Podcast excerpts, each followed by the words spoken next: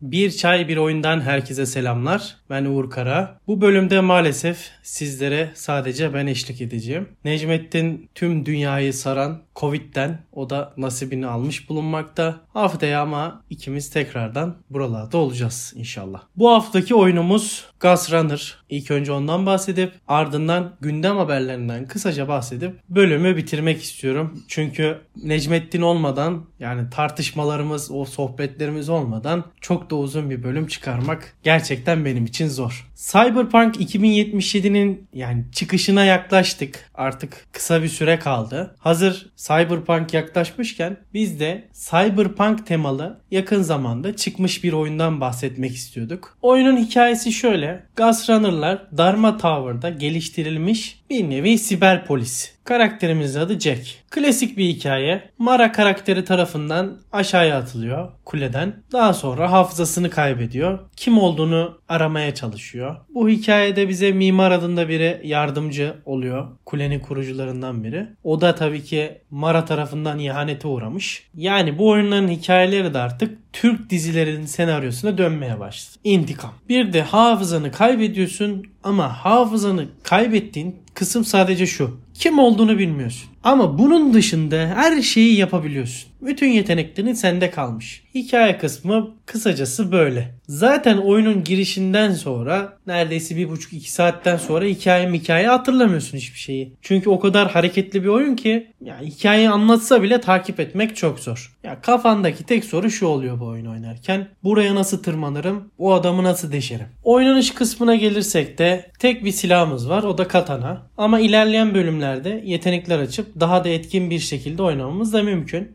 Ama oyunun yüksek temposu sayesinde bu yetenekleri çoğu zaman atlayabiliyoruz. Bir de şöyle bir sıkıntı var. Hani karşıdaki düşmanlar sizi ateş edebiliyor. Ama bunun içinde öyle bir e, sekans koymuşlar ki belli bir süre zamanı yavaşlatabiliyorsunuz. Dolayısıyla gelen mermilerden zamanında kaçabiliyorsunuz veya yapılan saldırıyı, yapılan ateşi geri püskürtebiliyorsunuz. Tabi bunların hepsi reflekslerle alakalı. Genel itibariyle oynanış atla zıpla zamanı durdur ortadan ikiye böl. Formül bu. Formül basit ama uygulaması son derece zor. Grafik ve atmosferler gerçekten başarılı. Yani bize tamamıyla cyberpunk evrenini yaşatıyor. Ama yine de kaplamalarda birazcık sıkıntı var. Biraz yapaylık var. Ama bu da tabii ki yüksek tempoda oyun oynadığınız için hani kaplamalar çok da dikkatinizi çekmiyor. Ses ve müzikler konusunda da gerçekten mükemmel. Çünkü bu tarz hızlı oyunlarda Doom Eternal olsun mesela en son oynadığım o geliyor aklıma. Ses ve müzik ne kadar iyiyse sizi o kadar çok moda sokuyor.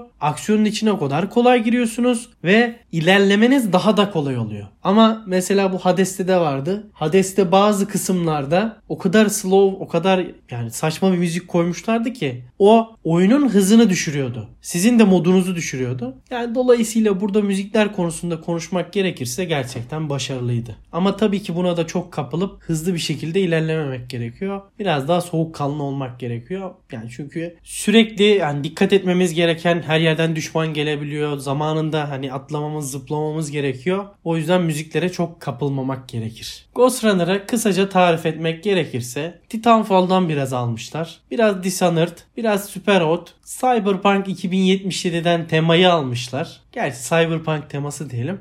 Ha, bol miktarda da Katana Zero diyelim. Hatta bu oyun için şöyle diyenler de olmuştu. Katana Zero'nun 3 boyutlu versiyonu. Yani bize göre bu oyun olmuş. Geliştirici firması da Polonyalı bir firma olduğu için One More Level firması. Biliyorsunuz biz Polonyalılara CD Projekt Red'den dolayı gerçekten severiz Polonyalıları. Umarım böyle oyunlar gelir. Gunsrunner'ı zorlu ile oynatanları terletse de yani şu bir gerçek. Oyunun zorluk algısı sizin oyun oynama yeteneğinizle paralel. Yani firmanın şöyle bir mottosu yok. Çok zor bir oyun yapalım düşüncesi yok. Adamlar tamamıyla yeteneklerin ön planda olduğu bir oyun tasarlamışlar ve bize göre de bu yılın Hades'ten sonra en iyi bağımsız oyunlarındandır. Evet, gündem haberlerimize geçelim. Assassin's Creed Valhalla'yı uzunca konuştuk zaten. Ama burada bir kısa bir detay açmak gerekiyor Assassin's Creed için. Bir Reddit kullanıcısı oyundaki çocukların resimlerini derlemiş. Yani çocuklar sanki korku filminden çıkmış gibi ya. Hepimiz çocukları severiz ama bu çocuklar gerçekten hani dikkatlice baktığınız zaman sanki şeytanla göz göze geliyormuş gibi hissettiriyor bizi. Yani ruhumuzu emecekmiş gibi hissettiriyor. Biraz bir değişik olmuş bu çocukların tasarımı. Ha bilerek mi yapılmış bilmiyorum ama bir acayip gözüküyorlar.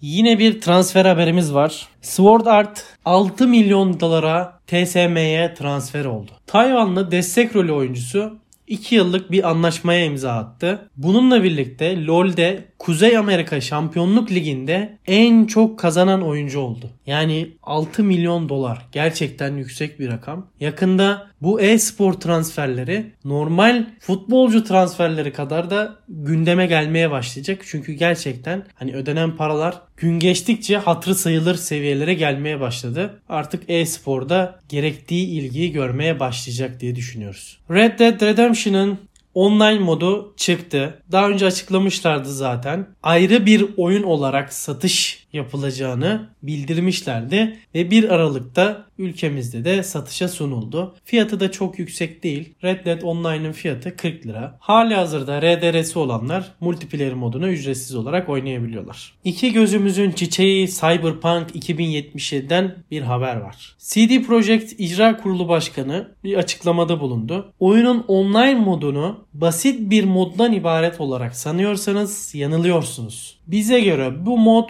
başlı başına bir oyun sayılacak. Hatta şunu da söyledi. Biz ona mod demiyoruz. Ayrı bir yapım, büyük bir prodüksiyon olarak nitelendiriyoruz dedi. Zaten şundan anlayacaksınızdır. Oyunun çıkışından yaklaşık bir yıl sonra gelecek olması nasıl bir büyük bir prodüksiyon olduğunu gösteriyor burada. Çok oyunculu modu için heyecanla bekliyoruz. Daha oyun daha çıkmadan, normal oyununu oynamadan çok oyunculu modunu da merakla bekliyoruz. Son haberimiz biraz enteresan. İngiltere'de çocuğuna doğum günü hediyesi olarak Amazon'dan PlayStation 5 sipariş veren anne teslimatçı geldiği zaman siparişlerin hepsini veriyor fakat PlayStation 5'i teslim etmiyor. Evinin güvenlik kamerasını izliyor. Konsolun Amazon'un teslimatçısı tarafından çalındığını fark ediyor. Tabi bu ilk olay değil. Daha önce de PlayStation 5 alanlara bulgur göndermişlerdi. Amazon'un ilk vukuatı değil bu. Bu kargoyu çalan teslimatçıyı da işten çıkarmışlar. Ayrıca Amazon aileden de özür dilemiş ama aile de bunu kabul etmemiş, reddetmiş. PlayStation 5 ücret iadesini yapmışlar ona. Gönüllerini kazanmak için 50 sterlin hediye çeki vermişler. Aile bunu da reddetmiş. Herhalde artık daha Amazon'dan hiçbir şey almazlar. Bu haftalık benden bu kadar. Haftaya sizlerle tekrar görüşene kadar kendinize iyi bakın.